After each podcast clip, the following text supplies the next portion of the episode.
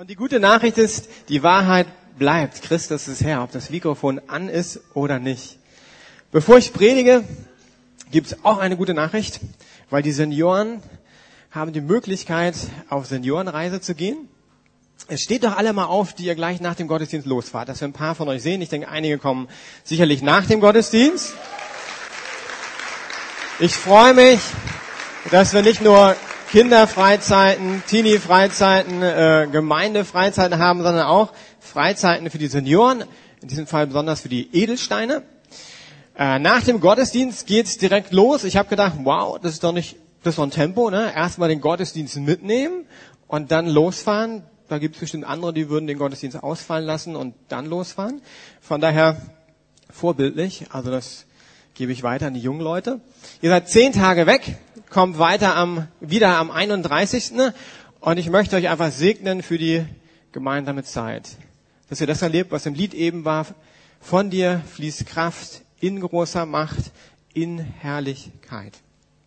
Gott, ich möchte danken für unsere Senioren und für die Möglichkeit, dass sie eine Freizeit haben, Gott. Wir wollen sie wirklich unter deinen Segen stellen, dass du ihnen neu begegnest, dass du in großer Macht, in Kraft, in Herrlichkeit zu ihnen redest. Wir beten für einfach gutes Wetter. Gott, wir beten, dass einfach gute Gemeinschaft entsteht, dass alle gesund bleiben und dass sie ganz tief merken, dass du da bist. So segnen wir jeden von euch und euch als Gruppe im Namen des Vaters und des Sohnes und des Heiligen Geistes. Amen. Seid gesegnet, ihr Lieben. Wir sind gespannt auf äh, das, was ihr erlebt. Ich wurde gefragt, wann kommt der Moldawien-Bericht? Er kommt. Aber nicht heute. Und ich dachte, ich gebe euch kurz mal einen äh, Ausblick auf die nächsten Wochen. Dann könnt ihr so ein bisschen planen. Wir haben nämlich nächste Woche den Abschluss von MC. Wir gestalten den Gottesdienst. Ich habe immer wieder gehört, Mann, wir hören gar nicht so viel. Und das stimmt. Wir arbeiten dran im nächsten Jahr. Und gleichzeitig ist das eure Möglichkeit, einfach mal mitzubekommen, was ist in dem Jahr passiert. Ihr werdet Zeugnisse hören, äh, PowerPoint, Film sehen. Also kommt, lasst uns sie segnen. Das sind die jungen Leute hier in der zweiten Reihe. Am 6.9. ist Einschulung und ein kurzer Bericht von Christine Bach. Da tut sich was. Es gibt interessante, gute Nachrichten. Von der seid gespannt. Und am 13.9. gibt's im Gottesdienst einen Bericht über unser Sommerprojekt in Moldawien. Ich hatte auch ein Mail geschickt, wie viel Geld wir zusammenbekommen haben, aber scheinbar ist das nicht angesagt worden. Von daher habe ich noch eine richtig gute Nachricht für euch. Äh, viele von euch haben ja auch äh, uns sponsort und wir sind etwas mehr gelaufen, als wir dachten, weil die Strecke etwas kürzer war, als wir per Google Maps äh, angeguckt hatten. Und ich war richtig begeistert von äh, dem Herrn und von euch und von vielen Freunden. Ne?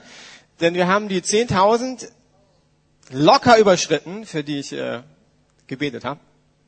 Äh, haben auch die 20.000 überschritten.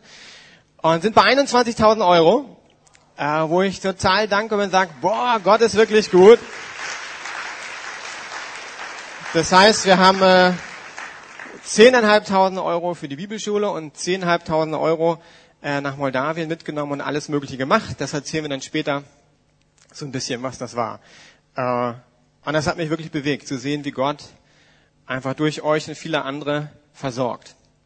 Und dann Vorkündigung äh, von meiner Sparte Kinder- und Familienbereich. Familiengottesdienst und Erntedankfest ist am 4.8. Darum haben wir vierte, zehnte. Wer hat die PowerPoint gemacht? Am 4.10. deshalb auch kein Einschulungsgottesdienst für die ganze Familie. Damit bin ich mit meinen Ansagen durch. Heute geht es um das Thema Gott suchen oder warum Gott suchen, wenn er schon da ist. Das ist eine gute Frage. Und ich werde euch ein bisschen reinnehmen in äh, den Moldawien-Einsatz, aber aus einer ganz anderen Perspektive, und zwar aus die eines Leiters und seinen Herausforderungen. Ihr hört halt ein paar ehrliche Berichte. Und ich bin auf das Thema gekommen mit einer Geschichte, die eigentlich nichts mit dem Thema zu tun hat. Wir waren am letzten Abend in Saul, das war der Ort, wo wir gewohnt haben. Und der letzte Abend ist immer ein besonderer Abend. Und ich kenne mich schon, ich bin irgendwann sehr müde. So nach einer Woche kommt eine Grundmüdigkeit, die kriegst du nicht mehr raus. Und nach drei Wochen weiß ich, es gibt bestimmte Punkte, wo ich aufpassen muss. Und der letzte Abend gehört dazu, weil da passiert meist mehr, als man denkt. Und von der hatte ich mir auch ein bisschen überlegt. Wir hatten ein Lagerfeuer noch organisiert, ist alles später geworden, wie es häufig passiert am letzten Abend. Und dann hatte ich noch gesagt, pass auf, um halb zwölf macht ihr das Lagerfeuer aus. Und dann war mein Gedanke so, die anderen bringen sie ins Bett, weil ich war relativ müde und wollte jetzt nicht bis in die Puppen aufbleiben. Ging dann in mein Zimmer und dachte, alles geklärt, super. Ähm, Im Zimmer hatten wir eine neue Person aufgenommen, ich sag nicht wer, die schnarchte leicht, was für mich immer ein Problem ist. Also von daher war ich so halb wach und dann irgendwann kurz nach zwölf hörte ich einen Schrei vor meinem Zimmer. Und das hat mich sofort an eine andere Situation gedacht, wo ein Unfall passiert war. Und ich sozusagen boah, saß fast und dachte, raus, Tür auf, gucken, ist die Situation eventuell nochmal passiert? War nur zwei Chaoten, die da ein kleines Kämpfchen vor meiner Tür hatten. Aber ich war 180, total müde, guck mich im Haus um, denk, Rambazamba, was ist denn los? Hat ja alles nicht funktioniert. Dann gucke ich raus, Viertel nach zwölf, das Lagerfeuer brennt noch. Und dann gibt es Momente bei mir, die solltet ihr irgendwann mal erleben. Es war sehr heiß und ich hatte nur eine, eine gute Shorts an, also eine Schlafshorts. Es ging immer höher, mein Pegel. Ich also schnurstracks in Shorts, sonst so wie ich war, aufs Lagerfeuer zu. In einem nicht liebevollen Ton habe ich gesagt, was denn hier los ist? Und dann sagten die, ja, um halb zwölf hätten sie alle ins Bett gebracht und so. Ich habe das Haus gesehen und dachte, ja, aber ich habe euch gesagt, um halb zwölf, also ich war nicht so liebevoll. Ich habe euch gesagt, um halb zwölf sollt ihr im Bett sein. Jetzt macht das Feuer aus und geht rüber. So ungefähr. Nachdem ich gesagt habe, wusste ich schon, oh, das war nicht so gut. Äh, bin dann ins Bett. Und wusste genau, das wollte ich eigentlich nicht passieren. Dass am letzten Abend, wenn ich total platt bin, irgendwas kommt und alles rauskommt, was tief drinne in mir schlummert. Am nächsten Tag durfte ich dann Vergebung bitten, habe da meine liebe Mannschaft um mich gesammelt, gesagt, tut mir total leid, war total daneben. Beim Frühstück hatte ich noch Michi gefragt, die ist ja total lieb, ich weiß, du da bist. Michi, ich war echt schlimm gestern Abend, oder? Da meint sie, du warst eine eindrückliche Erscheinung. Und ich dachte, was für eine liebevolle Korrektur. Wenn das immer so bei Pastoren laufen würde, dann wären wir alle glücklich. Und gleichzeitig, Freunde, ich bin, ich werde 48. Ich muss sagen, ich war wirklich frustriert über mich. Ich glaube, der Punkt an sich war nicht so dramatisch, aber ich war frustriert über mich. Ich meine, darum gehen wir auf den Einsatz, damit alle sehen, wer wir sind, auch den Leiter. Aber ich habe mich gefragt, sag mal, Klaus, warum hast du es nicht geschafft? Obwohl ich eigentlich wusste, am Ende muss ich aufpassen mit solchen Sachen, ruhig zu bleiben. Und nachdem ich darüber nachgedacht bin ich zum Punkt gekommen, ich glaube, das Schlüssel liegt im Gott suchen. Psalm 105, Vers 4. Suchet den Herrn und nach seiner Macht, suchet sein Antlitz alle Zeit. Wir können auch sagen, suchet sein Antlitz kontinuierlich. Ich bete. Gott, ich möchte einfach danken, dass du einfach in diesem Moment hier bist. Und dass du mich annimmst, wie ich bin, dass ich auch so eine Geschichte erzählen kann und im Nachhinein lachen. Aber ich glaube eigentlich, dass du uns helfen willst in solchen Situationen. Und dass wir nicht unbedingt äh, in die Fettnäpfchen tappen müssen. Und das ist ein altes Thema. Ich möchte beten, Gott, dass du uns Aufmerksamkeit und Kraft schenkst, jetzt voll da zu sein. Amen. Was bedeutet das eigentlich, sein Antlitz zu suchen? Wir können auch sagen, es bedeutet seine Gegenwart suchen. Gegenwart ist eine häufige Übersetzung für das hebräische Wort Antlitz, Gesicht. Aber eigentlich geht es im Hebräischen darum, dass die damit beschreiben wollen, den Zugang zu Gott. In diesem Sinne sollen wir kontinuierlich Gottes Gegenwart suchen, mit Gott in Kontakt treten. Für euch, viele euch sind lange Christen, ist es jetzt klar. Für die ersten Christen war das ein Highlight. Warum? Die jüdischen Christen, die kannten ja den Tempel, in den Vorhof konnten sie gehen, aber da gab es den Priester, der ins Allerheiligste ging. Das heißt, direkt zu Gott zu kommen, war eher ungewöhnlich. Immer zu Gott zu gehen, war auch ungewöhnlich, weil der Tempel war nicht überall und der Priester war auch nicht überall. Für die war das, wow, ich kann direkt zu Gott gehen. Ich kann überall direkt zu Gott gehen. Für die Heiden, glaube ich, war es nicht anders, weil die auch Tempel und Götter hatten, hatten teilweise auch ihre Hausgötzen, ihre Hausaltäre. Wenn ich auf dem Acker war, war mein Hausaltar natürlich nicht da. Das heißt, diese Nachricht ist für die ersten Christen, glaube ich, erstmal Privileg. Ich darf jederzeit zu Gott kommen. Jetzt darfst du mal ruhig werden. Wir werden heute so zwei Pausen im Gottesdienst einbauen. Du hast ein Privileg, in diesem Moment in einem Gottesdienst zu sein. Ob du das Privileg siehst, kann ich jetzt gerade nicht sagen. Du kann gut sein, du bist aus Tradition hier. Jeden Sonntag oder Freizeit, ich muss ja hier sein, hinterher geht's los. Macht einfach mal die Augen zu.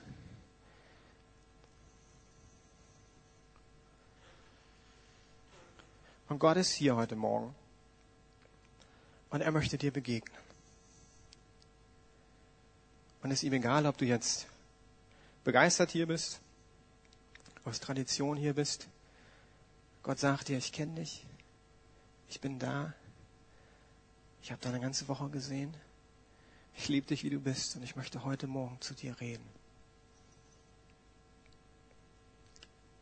Vielleicht kannst du einfach ein Gebet in deinem Herzen sprechen und sagen, danke Jesus, dass ich einfach heute hier sein kann.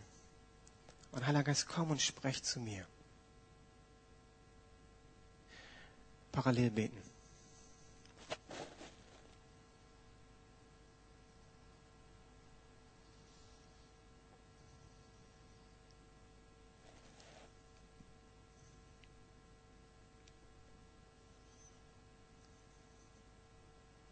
Amen. Also Gott freut sich über dich. Jetzt sage ich dir mal, wie es mir geht, mit, äh, wenn ich höre, Gott suchen. Ich muss total ehrlich sagen, Gott suchen ist nicht immer so, dass ich eine spontane Begeisterung habe, wenn ich höre, hey, lasst uns Gott suchen. Yes! Ich bin dabei und ich bin mir sicher, wenn ich ein paar von euch frage, hey, wie sieht's aus, Gott suchen? Pff, ja, also wir haben da so eine Truppe am Mittwochabend in der Gemeinde, die sind ein bisschen strange, aber die suchen immer den Herrn. Natürlich nicht strange, ne? Äh, oder aber Gott suchen, warte mal, boah, Pilgerweg, Fasten, das ist ja total anstrengend. Also, oder aber, boah, wir haben da so ein paar Spezialisten. Haben wir letzte Woche Barbara gehört, ne? Ja, also die sind richtig gut. Und ich möchte am Anfang, also es ist eine einzige Einpunktpredigt heute, es gibt nicht wirklich Punkte, nur einen einzigen, werdet ihr sehen, aber keine drei.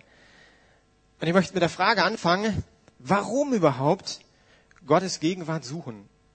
Weil die Motivationsfrage ist, glaube ich, der Schlüssel. Wenn du nicht motiviert bist, wirst du Gott nicht suchen. Das ist relativ einfach. Und das ist erstmal ja, wenn ihr meinen Untertitel der Predigt mitbekommen habt, warum Gott suchen, wenn er schon da ist? Das ist ja erstmal irgendwie ein Paradox.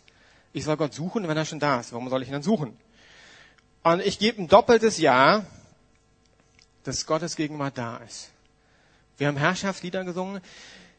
Die Gegenwart Gottes hält die ganze Welt zusammen. Wenn Gottes Gegenwart in diesem Moment weggehen würde, würde die ganze Welt zusammenbrechen. Von daher ein volles Ja. Gottes Gegenwart ist da. Es gibt die Verheißung, Christus in uns nach dem Reichtum seiner Herrlichkeit. Von der ein volles Ja wusste Heiliger Geist, nein, dir natürlich. Ist er da? Auf jeden Fall ist er da. Matthäus 28, 20 sagt Jesus, und ich versichere euch, ich bin immer bei euch bis ans Ende der Zeit. Also Gott ist da. Hört sich auch erstmal einfach an. Gott ist da. Das ist gut. Aber warum spüre ich ihn dann nicht? Wie ist das mit seiner Gegenwart? Ich erlebe die so wenig. Und wenn du ehrlich bist, merkst du eine Spannung zwischen der Verheißung Christus und uns nach dem Reichtum seiner Herrlichkeit und deinen Alltagserfahrungen. Und die Frage ist, warum gibt es diese Spannung? Ist Gott in dem Moment nicht mehr da, wo du ihn nicht spürst? Das wäre eigentlich eine interessante Frage. Die theoretische Antwort ist total klar. Ich glaube, die meisten würden sofort sagen, natürlich ist er da. Dann würde ich ermutigen, darüber zu meditieren. Aha, wenn er denn immer da ist, auch in deinen Krisen, was bedeutet das denn für dich?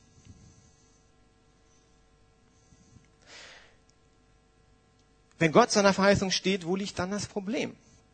Und ich glaube, die Herausforderung liegt eher auf unserer Seite. Zumindest in meinem Leben ist das so. Es gibt Zeiten und Situationen, wo ich eher Gott vernachlässige. Wenn ich ehrlich bin, wo ich ihn aus meinem Leben ausschließe. Beim Sie haben wir eine Woche, da geht es um unser Lebenshaus. Und da sprechen wir darüber, welche Wohnungen hast du, äh, welche Zimmer hast du in deiner Wohnung. da gibt es viele Zimmer. Und da gibt es auch ganz kleine Zimmer.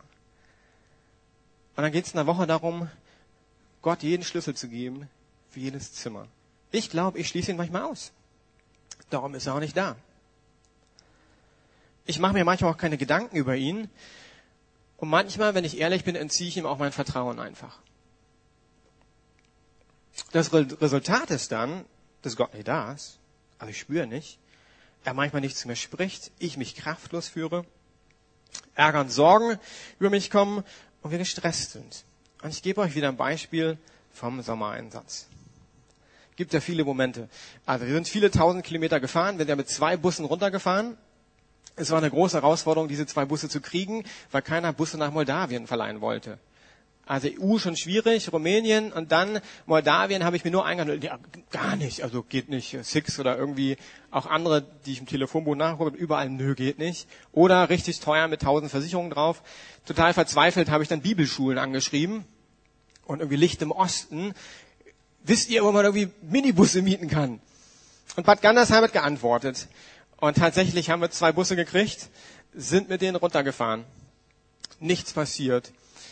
Äh, und dann fing es vor Ort an, wer die Straßen in solchen Ländern kennt, da gibt es viele Steine, fahren tun die manchmal etwas rasanter, überholen rechts. Ähm, und dementsprechend ist Steinschlag was Normales. Also dann von einer Woche hatten wir zweimal Steinschlag. Ein, Schlag, ein Steinschlag ist sich rasant ausbreitet über die Scheibe, ein zweiten, der kleiner war und dann da ein junger Mann noch einen kleinen äh, Unfall. Und irgendwann war ich ziemlich frustriert. Ich hatte natürlich dann Miet- und Vertragsbedingungen mir rausgesucht, weil ich wusste, äh, ich habe nicht geschafft, eine 0 Euro äh, Vollkaskoversicherung abzuschließen. Das bedeutet, irgendwie muss man dann Geld zahlen. Wir hatten das alles per E-Mail geregelt. Ähm, die waren auch total cool. Aber dadurch fing ich dann an, jetzt jedes Wort nochmal genau zu lesen. Ne? Was stand da drinnen? Dann stand da drinnen, okay, jeder Unfall wird einzeln abgerechnet. Okay, hm. Wir hatten auch besonderes Glück, wir hatten an beiden Autos Steinschlag. Hat mich ja schon geärgert, ne? Also dem, kann, Gott, kannst du dich machen, dass an einem Auto doppelten Steinschlag haben? Dann habe ich also angefangen, mir auszurechnen, okay, hm, was müssen wir da vielleicht zahlen? Also Analyse, so funktioniert. Schaden begutachten, das Kleingedruckte im Vertrag lesen. Und dann wusste ich, okay, es gab 300, 500 Euro Selbstbeteiligung. Dann war irgendwie gar nicht klar, was, wofür. Dann fing ich an, ehrlich unruhig zu werden. Und ähm, das Ganze war gemischt mit Ärger, warum zwei Scheiben, Sorgen, wie viel Geld müsst ihr zahlen. Ich war vorher fleißig am Ausgeben, ne? also wir hatten ja viel Geld, von daher habe ich fleißig Geld verteilt an die Gemeinde und an das Werk vor Ort und merkte plötzlich, Rolle rückwärts, einer Blick, jetzt müssen wir gucken, kann sein, dass wir irgendwie 1000, 2000 Euro äh, zahlen müssen für die Versicherung. War Gott in dem Moment nicht da? Natürlich war Gott da. Was habe ich gemacht? Analyse, dann bin ich ein initiativer Typ mit Menschen reden und ich habe um Gebet gebeten. Alles drei gute Sachen. Ich habe aber ein bis drei Tage gedauert, ich kann es nicht genau wieder zurückdrehen, bis ich wirklich bei, bei Gott gelandet bin, also Gott suchen, ihm das gebracht habe. Und da ich der einzige ältere Leiter war, auch noch männliche, gab es eben ab und zu Momente, wo ich einfach mit dem Herrn dann geguckt habe, okay, Herr, was soll ich machen? Und er hat mir ein paar richtige gute Gedanken gegeben, was ich machen soll. Er hat mir Frieden gegeben. Und ich habe gemerkt, hey, jetzt kann es weitergehen. Also Gott war da, aber es war mein Problem, dass meine Analyse losging. Und ich habe durchaus richtige Dinge gemacht. Aber dieser Punkt, Gott zu suchen, also zu ihm zu gehen, bei ihm zu verweilen, das habe ich nicht gemacht. Und es hat dann, wie gesagt, ein drei, bis drei Tage gedauert. Das finde ich ja gar nicht schlecht, schon mal so als Statistik. Es war bis zum Schluss so eine kleine Herausforderung für mich. Ich weiß noch, ich habe gesagt, ich hole den Wagen mit ab. Ich hatte zwei junge Leute hingeschickt, die abholen. Von daher wusste ich auch nicht 100 Prozent, was abgesprochen wurde. Und jetzt seht ihr manchmal, wie Gott wirkt. Also ich habe ungefähr 2000 Euro zurückgehalten, weil ich dachte, ist blöd, aber dann ist es halt so. Fuhren wir vor, kam einer raus. Habe ich gesagt, also hier ähm, zweimal Steinschlag, guckt er so, oh, das ist ja gar nichts, sagt er. Am zweiten Steinschlag, Drittel von der Scheibe, ja. Also so groß über. Ah, da war bestimmt schon Vorschaden. Okay, also war kein Vorschaden. Ist mir jetzt auch egal, wie sie das regeln. Ne? Äh, kein Vorschaden. Guckt da die Beule da bei der Stoßstange und meint, boah, das ist äh, Bagatelle.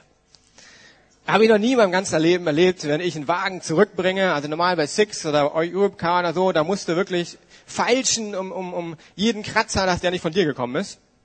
Ganz zum Schluss habe ich gesagt, ähm, wollen wir nochmal ums Auto gehen oder so? Nö, sie haben ja gesagt, ähm, wo die Schaden, äh, Schäden liegen. Und da gab es noch eine Kratzer, wo ich gar nicht wusste, wo die herkommen. Also die Fahrer haben gesagt, sie haben sie nicht gemacht. Keine Ahnung, ob die vorher da waren. Äh, dann die Kilometerabrechnung macht er so und ich denke, also ich habe auch nachgerechnet, das ist ein bisschen zu wenig. Rechner mal, nee, nee, das stimmt schon, sagt er. Er hat nochmal gesagt, nee, ich glaube, das stimmt nicht. Nee, nee, das stimmt schon. Also entweder habe ich mich verrechnet, ich habe aber mehrfach nachgerechnet, oder er hat sich verrechnet und nach zweimaligen äh, Nachfragen meinerseits trotzdem nichts gemacht. Okay, jetzt rollen wir die Geschichte mal auf. Wir haben diese Schäden gehabt. Reaktion Klaus Spürder. Wenn wir das Ende wissen, war die wirklich notwendig? Nein. Wäre ich vielleicht direkt zum Herrn gegangen, hätte nicht sofort fünf Leuten Bescheid gesagt, so funktioniere ich erstmal. Ich zeige fünf Leuten die Beule oder den Kratzer, um so zu verarbeiten. Ne? Wenn ich vielleicht zwei oder drei die gezeigt hätte, dann gesagt hätte, okay, jetzt gehe ich erstmal 15 Minuten zumindest und bringe das einfach mal Gott und werde ruhig und hör, Gott, was willst du mir sagen? Also Gott ist da. Ich glaube eher, wir nehmen ihn nicht wahr. Bildlich gesprochen, Gott ist hinter einem Vorhang menschlicher, menschlichen, fleischlichen Handelns verborgen. Unsere menschlichen Sehnsüchte, unser Egoismus, unser Aktivismus, unsere Ich-Bezogenheit, unsere Sünde verschleiern unseren Blick auf Gott. Warte schon mal einen richtig dicken Nebel.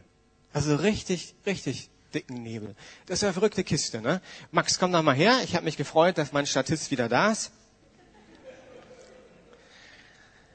Wenn du schon mal, ich komme von der Küste übrigens, alles nicht wissen. Also wenn du richtig, richtig, richtig dicken Nebel hast, dann kann es sein, dass jemand, wollen wir nicht übertreiben, relativ nah bei dir ist und du nimmst ihn nicht wahr. Also du siehst ihn nicht, weil der Nebel da ist. Und manchmal glaube ich, gibt's Dinge in unserem Leben, ich nenne die einfach mal Sünde zusammengefasst. Sünde im Sinne von Zielverfehlung die einfach da sind. Wir nehmen Gott nicht wahr. Ist er da? Natürlich ist er da. Auf jeden Fall. Aber wir sehen ihn nicht.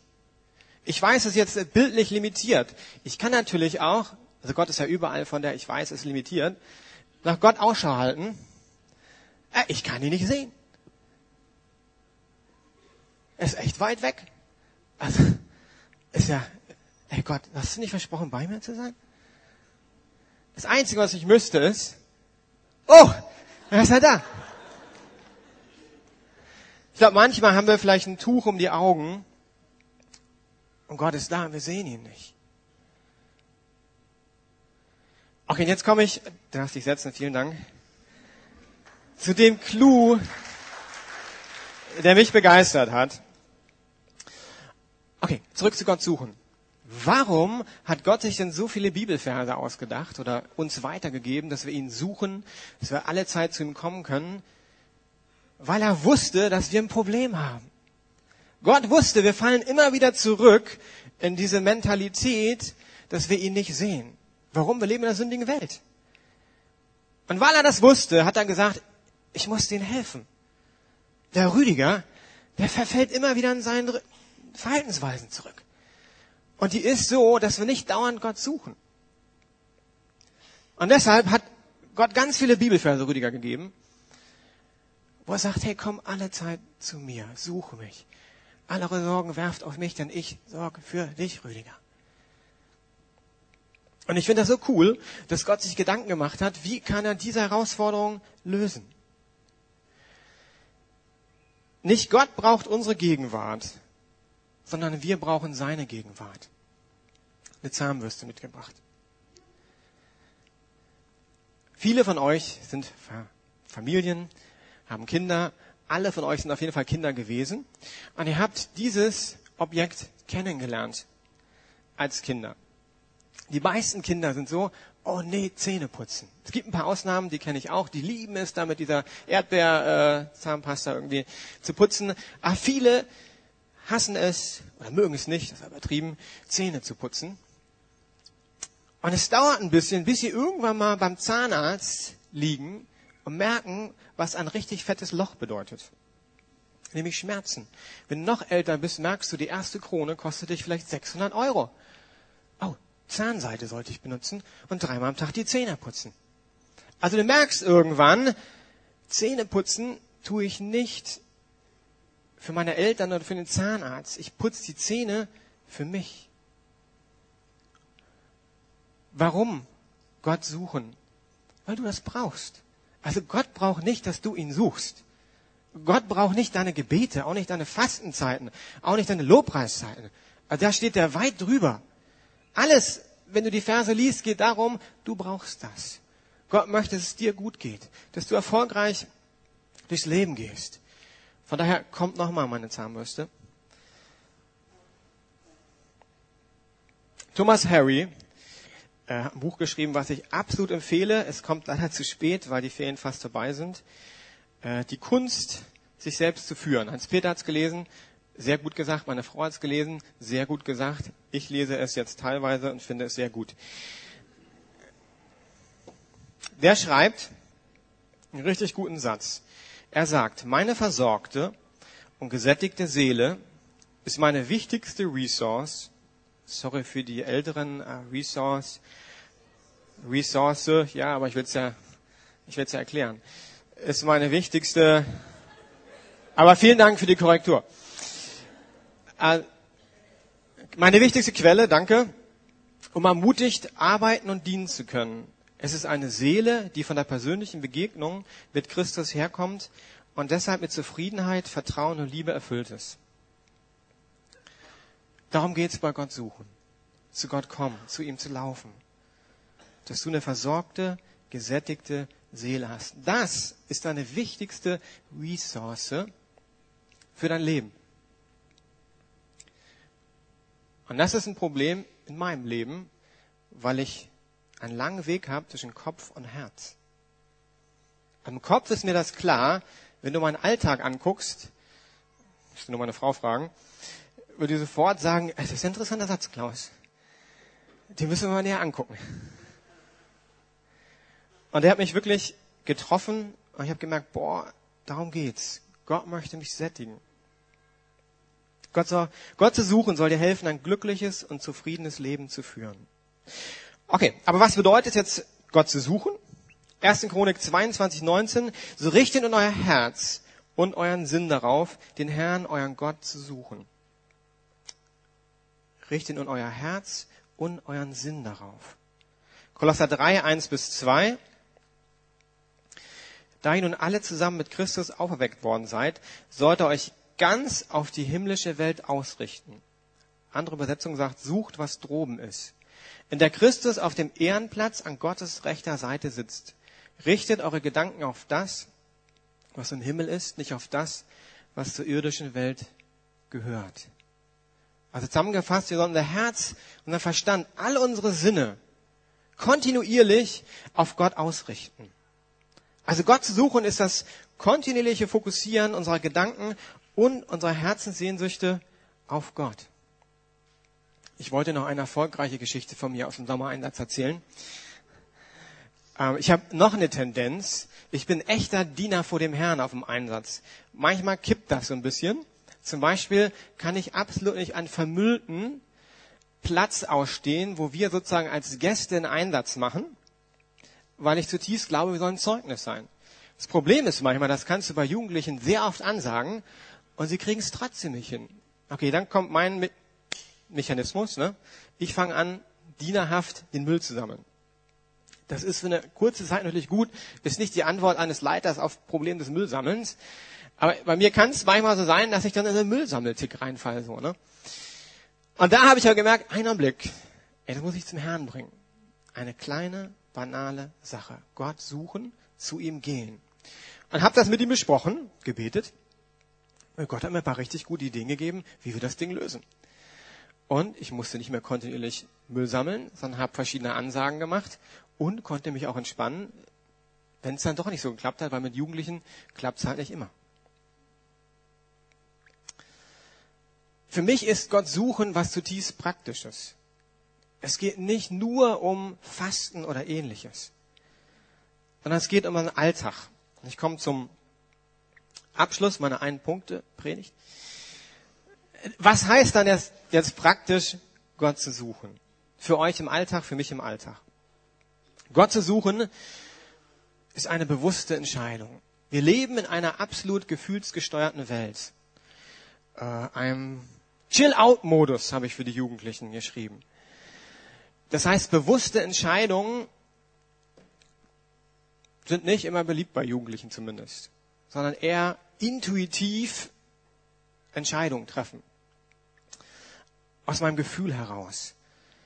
Wenn wir über Gott suchen sprechen, egal ob das eine kleine oder eine große Sache ist, kommen wir gleich drauf, brauchst eine bewusste Entscheidung meinerseits. Das heißt, du bist verantwortlich für dein geistiges Leben. In dem Moment, wo ich den Müll gesehen habe, war nicht eine andere Leiterin, wie Michi, verantwortlich, mich zu beobachten und zu sagen, Klaus, ey, du sammelst ja Müll wie ein Verrückter. Also so schlimm war es nicht, aber nee, nee, das ist meine Verantwortung, zu sagen, ich brauche Zeit mit dem Herrn. Keiner kann dein Geistesleben für dich organisieren.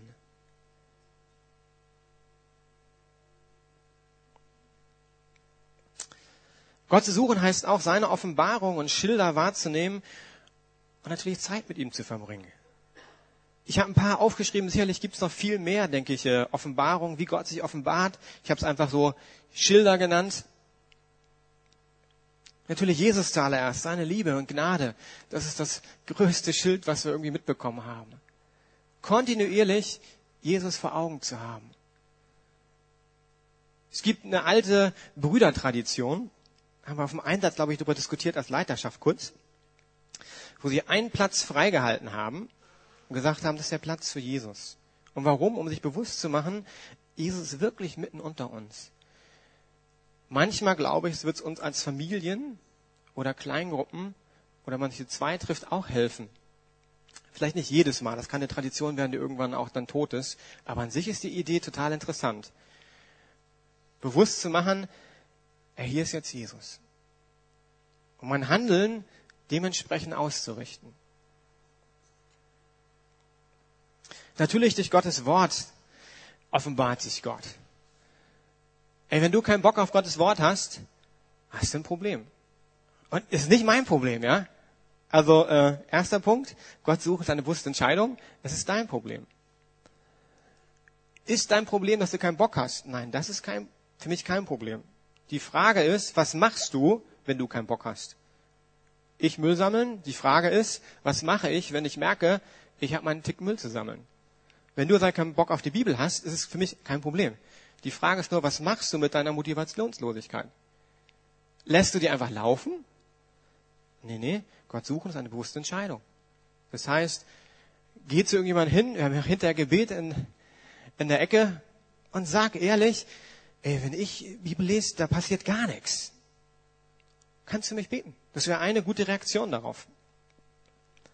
Gott spricht durch seine Schöpfung. Ihr wart im Urlaub. Auch wieder zu spät eigentlich die Ansage. Aber ich liebe es, in den Bergen zu sein oder ich habe noch Urlaub, das Meer anzugucken, weil das eine Form ist, wie ich Gott begegnen kann. Durch die Schöpfung. Durch die Gemeinde. Deshalb bist du heute im Gottesdienst übrigens. Weil Gott sich entschieden hat, durch Gemeinde, durch Gottesdienst zu sprechen. Durch Menschen, darum predige ich heute. Gott hat Zeichen und Wunder als Schilder aufgestellt. Das liebe ich, Geschichten zu lesen, über Leute, die Zeichen Wunder erlebt haben oder auch mal Berichte von anderen äh, Erdteilen, wo einfach mehr passiert als hier. Und es gibt einen Vers, Gott wirkt durch den Lobpreis seines Volkes. Und das sind sicherlich nicht mal alle. Aber Gott suchen heißt, diese Schilder wahrzunehmen, sagen, ey, da gibt es Schilder, wie Gott sich offenbaren möchte und dann Verantwortung zu nehmen. Und Gott zu suchen heißt auch spontan zu ihm zu laufen und mit ihm zu reden. Ich habe ja angefangen mit der Geschichte vom Lagerfeuer. Was wäre denn die Lösung gewesen? Ich glaube, die Lösung wäre, fünf Minuten zu nehmen.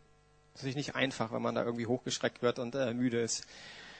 Aber fünf Minuten zu nehmen und sagen, aber bevor ich jetzt zum Lagerfeuer laufe, nehme ich mir fünf Minuten, ich habe ja Zeit gehabt, um erstmal das Gott abzugeben. Und ich bin sicher, 100% sicher, fünf Minuten hätten meine Reaktion verändert. Kannst du das? Ja, ich glaube, du kannst das. Kenne ich Leute, die in der Wirtschaft arbeiten? Natürlich kenne ich euch. Ich weiß, viele von euch arbeiten in der Wirtschaft. Seid ihr unter Druck? Natürlich seid ihr unter Druck. Im Einsatz bin ich permanent unter Druck, eigentlich drei Wochen mit Jugendlichen. Habe ich die Zeit?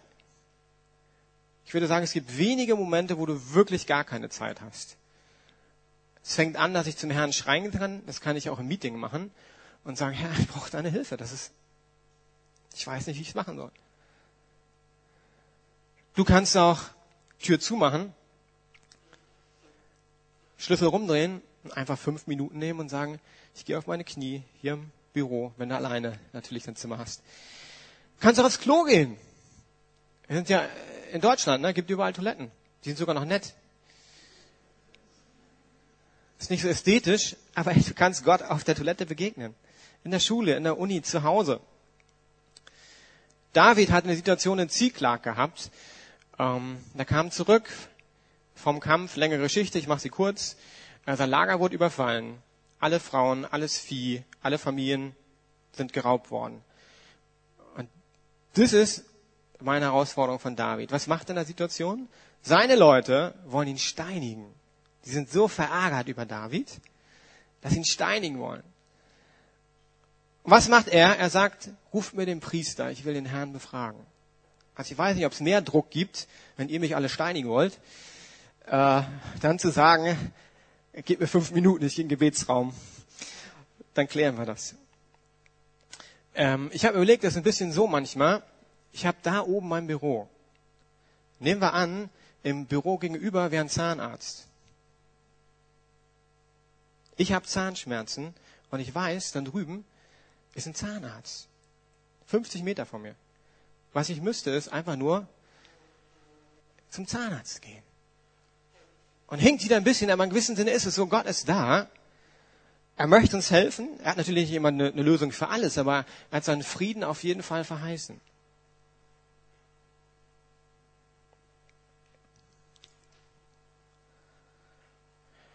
Gott zu suchen heißt zu ihm zu rufen und zu flehen. Jesaja 45, 55, Vers 6. Suche den Herrn, solange er zu finden ist. Ruft ihn an, solange er nah ist. Wenn du keine Zeit hast, rufen.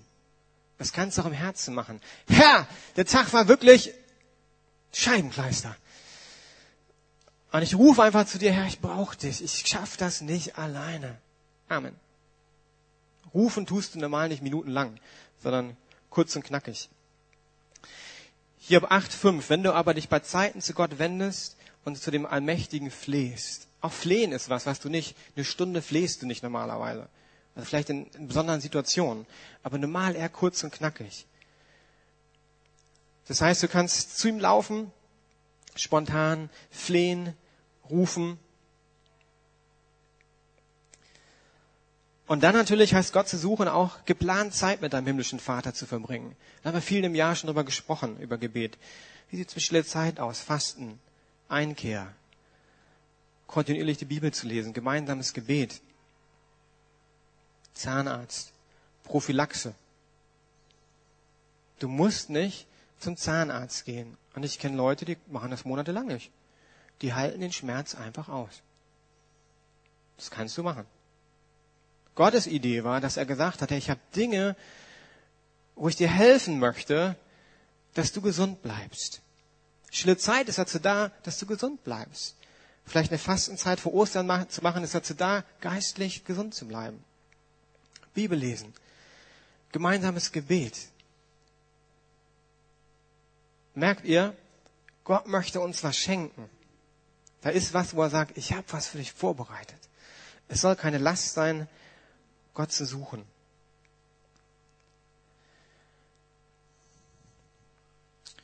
Und das ist eine Frage der Prioritäten in deinem Leben. Was ich, oder was mir wirklich wichtig ist, schaffe ich auch. Ich predige jetzt mal nur zu mich äh, in den nächsten ein, zwei Minuten, ja. Ich merke, ich schaffe einiges nicht in meinem Leben. Zum Beispiel probiere ich seit Jahren jeden Tag irgendwie ein paar Tage stille Einkehr zu machen. Ab und zu schaffe ich es, meistens nicht. Und ich würde sagen, Klaus, Das ist eine Frage deiner Prioritäten. Und das hat mich auch noch neu angesprochen. Was mir wirklich wichtig ist, das schaffe ich auch. Thomas Harry in dem Buch möchte ich zweimal zitieren. Unsere fehlende Zeit für manche Dinge offenbart, dass wir sie für zweitrangig halten. Und ich spreche jetzt nur zu mir, also ich spreche jetzt nicht zu euch. Ne? Er hat einen Satz, der wird einige euch jetzt richtig ärgern. Und deshalb ist er nur für mich, ich teile ihn mit euch. Wenn ich zulasse, dass meine Umstände meinen Kalender füllen oder andere Menschen mit ihren Forderungen und Erwartungen, dann kann das auch deutlich machen, dass ich zu faul bin, selbst Prioritäten zu setzen. Ist ein Ausdruck von Schlampigkeit, wenn ich an diesem Punkt unverantwortlich und unvorsichtig bin. Es geht nur um mich, ja? Ihr dürft zuhören. Ich habe das gelesen, dachte erstmal, ja, also interessant formuliert. Erstmal schlucken. Terminkalender, das stimmt definitiv. Andere Menschen mit ihren Forderungen und Erwartungen stimmt auch. Ich habe manchmal Schwierigkeiten, Nein zu sagen. Dann kann das auch deutlich machen, muss also nicht immer sein, dass ich zu faul bin, selbst Prioritäten setzen. Und ich glaube ja, das stimmt. Manchmal habe ich nicht Disziplin, mich hinzusetzen und äh, zu sagen, okay, wann in diesem Jahr will ich irgendwie drei Tage mich zurückziehen. Das ist nur eine Frage von meinem Terminkalender, mir mich hinsetzen, eintragen, dann ist der eigentlich fast gebongt, der Termin. Und ich glaube, da sind wir alle herausgefordert, zu gucken, Verantwortung zu nehmen. Was es für dich bedeutet, kann ganz anders sein wie für mich. Ähm, und das Buch ist auch zum Teil vom Pastor, denke ich, für Pastoren geschrieben. Aber ich möchte mich da herausfordern lassen, Verantwortung für mein Leben zu nehmen. Und Gott zu suchen heißt, einen Lebensstil zu entwickeln, Gott nahe zu sein. Ich dachte, ich predige nicht so lange und jetzt werde ich schneller werden in meiner Ein-Punkt-Predigt. Vier Fragen an dich. Was hält dich geistlich fit? Was hilft dir, Gott nahe zu sein? Und dann die Frage, tust du das? Ganz einfache Frage. Genauso eine ganz einfache Frage, was lullt dich geistlich ein und was lenkt dich ab? Und die könnt ihr zu Hause einfach mal nehmen, wenn Gott zu suchen heißt, einen Lebensstil der Nähe Gottes zu entwickeln, kontinuierlich mit Gott im Gespräch zu sein, sondern sollten wir bewusst wir die Entscheidung treffen, was ist gut für mich und was ist nicht gut für mich. Und damit meine ich jetzt nicht nur geistliches oder nicht geistliches Programm. Fußball finde ich total gut. Zu viel Fußball kann für mich nicht gut sein. Muss mich nicht Gott näher bringen. Wenn ich noch ein Champions League Spiel sehe, obwohl ich in der Woche schon eins gesehen habe.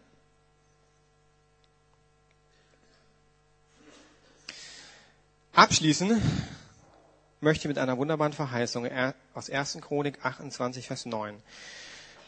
Wenn du ihn suchst, wirst du ihn finden. Und ich glaube, suchen ist wirklich kontinuierlich zu Gott gehen. Es geht nicht nur um diese extra Zeiten beiseite zu legen. Ich möchte euch eine Herausforderung mitgeben. Hey, ich glaube, du musst dein geistiges Leben ernst nehmen und Termine mit deinem himmlischen Vater machen. Wir leben in einer Gesellschaft, wo das relativ normal ist, Termine zu machen. Und das ist total gut, glaube ich, wenn man überlegt, wann sind denn meine Termine mit Gott? Ist ja dein Freund. Also in Berlin ist so, ich treffe mich nicht zufällig mit einem Freund. Also höchstens im Haus, wir haben ein paar Christen im Haus wohnen, das kann passieren. Aber selbst das ist relativ unwahrscheinlich, wenn ich nicht plane, mit Fiete oder irgendwie Zeit zu verbringen. Äh, außer Trauer nicht, da ist ein äh, regelmäßiger Austausch. Aber sonst wohnen Christen im Haus, ich treffe die aber nicht automatisch. Ich muss schon Termin mit ihm machen. Und ich glaube, bei Gott ist auch so. Es ist gut, Termine mit ihm zu machen.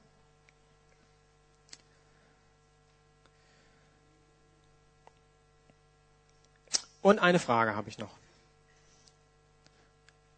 Ich habe gerade den zweiten, dritten Punkt gewechselt. Äh, arbeite ich gerade mit einer gefüllten, einer halbleeren oder ziemlich entleerten Seele? Weil das ist das Barometer, wie es mit dem Suchen in deinem Leben aussieht. Darum geht's Gott ja eigentlich bei Suchen. Dass deine Seele gefüllt ist. Und Franz von Sales hat den Orden der Salisaner gegründet. Ein gutes Zitat. Die Zeit, Gott zu suchen, ist dieses Leben. Die Zeit, ihn zu finden, ist der Tod. Die Zeit, ihn zu besitzen, ist die Ewigkeit. Und mich hat's neu angesprochen. Ich habe mehr als die Hälfte meines Lebens um.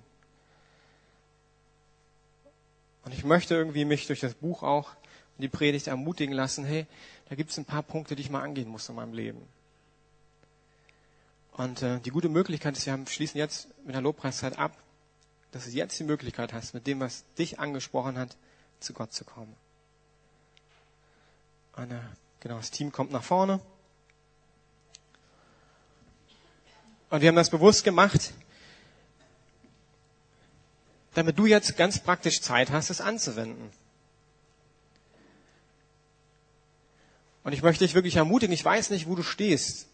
Ob du irgendwie eine richtig gute Zeit mit Gott hast oder eine Zeit hast, wo du zweifelst, ob du nur hier bist, weil irgendwie deine Familie gesagt hat, heute ist Gottesdienst. Ah, vielleicht bist du gar kein Christ, bist einfach eingeladen worden und sitzt jetzt im Gottesdienst, hast auch nicht alles verstanden und fragst dich, was ist das genau? Und es ist deine Zeit, einfach mal Gott zu sagen, Gott, wenn du da bist, dann sprich einfach zu mir. Ich möchte beten und dann wollen wir eine Zeit haben, wo wir einfach Gott suchen. Gott, ich möchte einfach danken, dass du zu mir gesprochen hast in der Vorbereitung. Und dass es ein Privileg ist, Zeit mit dir zu verbringen. Und dass es eigentlich um mich geht, wenn es um Gott suchen geht, dass du sagst, Klaus, dir soll es gut gehen. Und ich merke, wie oft ich das nicht schaffe und auch die Konsequenzen dann tragen muss von dem. Danke dir für deine Gnade. Ich möchte jetzt beten, dass du hineinkommst in die Zeit der Anbetung.